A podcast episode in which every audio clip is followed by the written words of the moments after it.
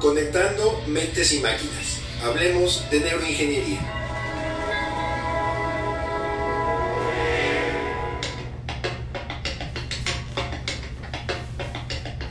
¿Podemos leer la mente?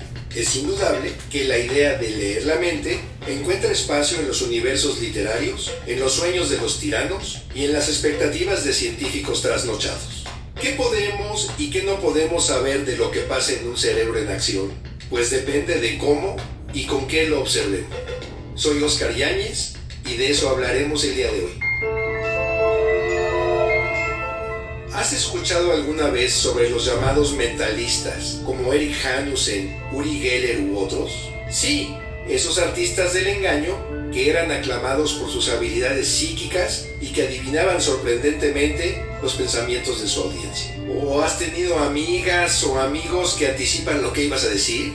¿Cuántas teorías conspiratorias has escuchado sobre programas científicos poco escrupulosos de dominio de masas por control mental? ¿O no te han intrigado los juegos mentales de los personajes del Club de la Serpiente en la rayuela de Cortázar?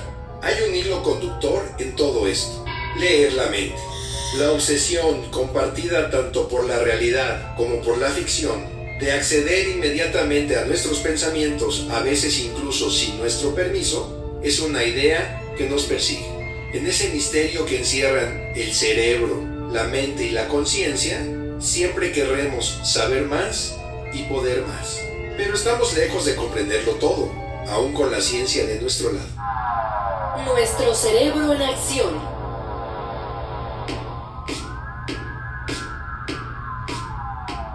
Las células del cerebro, las neuronas, son como pequeñas baterías que tienen un voltaje diminuto.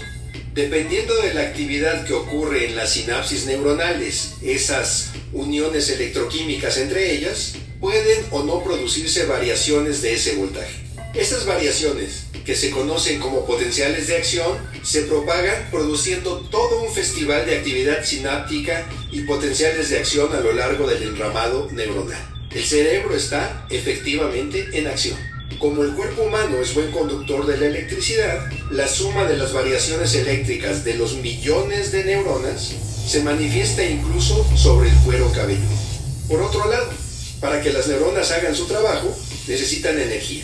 La obtienen a partir de reacciones químicas que forman parte del metabolismo celular y en las que ocupan, entre otros compuestos, oxígeno y glucosa la física y la ingeniería al rescate. Por un lado, el oxígeno llega a donde se necesita, acarreado por la hemoglobina, y las neuronas lo aprovechan en la glucólisis. Un conjunto de reacciones metabólicas que consumen el oxígeno, degradan la glucosa y generan energía. Pero resulta que la hemoglobina, cuando acarrea oxígeno y cuando no, tiene distintas propiedades ópticas y magnéticas. Esto nos ha permitido estudiar los cambios y diferencias de concentración de ambas y a partir de allí inferir dónde hay actividad metabólica cerebral. Por ejemplo, la espectroscopía funcional en el infrarrojo cercano observa las propiedades ópticas y la imagen dependiente del nivel de oxigenación sanguínea hace lo propio con las propiedades magnéticas. Mucho de lo que aprendimos del cerebro en el último cuarto del siglo XX y lo que vamos aprendiendo de él en este siglo XXI se lo debemos a estas especialidades de la imagenología funcional.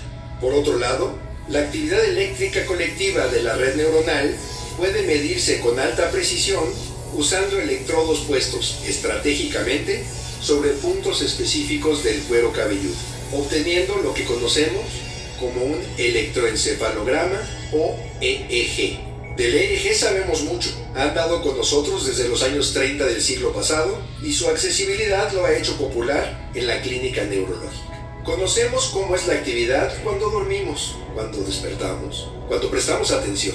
Incluso podemos provocar cambios específicos de la actividad eléctrica cerebral mediante un estímulo adecuado y verificar que esos cambios realmente ocurren. Mirando al cerebro desde afuera.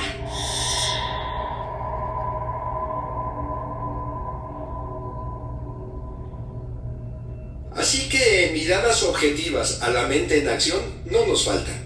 Ópticas, magnéticas, eléctricas. Pero, ¿qué tan buena es nuestra vista cerebral? ¿Será tan buena como para ver lo que pensamos y leer la mente? No. Desde afuera, con nuestros sensores, lentes y antenas, solo vemos borroso, la forma general de la actividad, pero no los detalles. Podemos saber si reconocemos algo atípico en nuestro entorno o si estamos haciendo cálculo mental, pero no podemos distinguir si lo extraño fue que pasó un gato o si estamos sumando 2 más 2. Cerebro y computadora cooperando.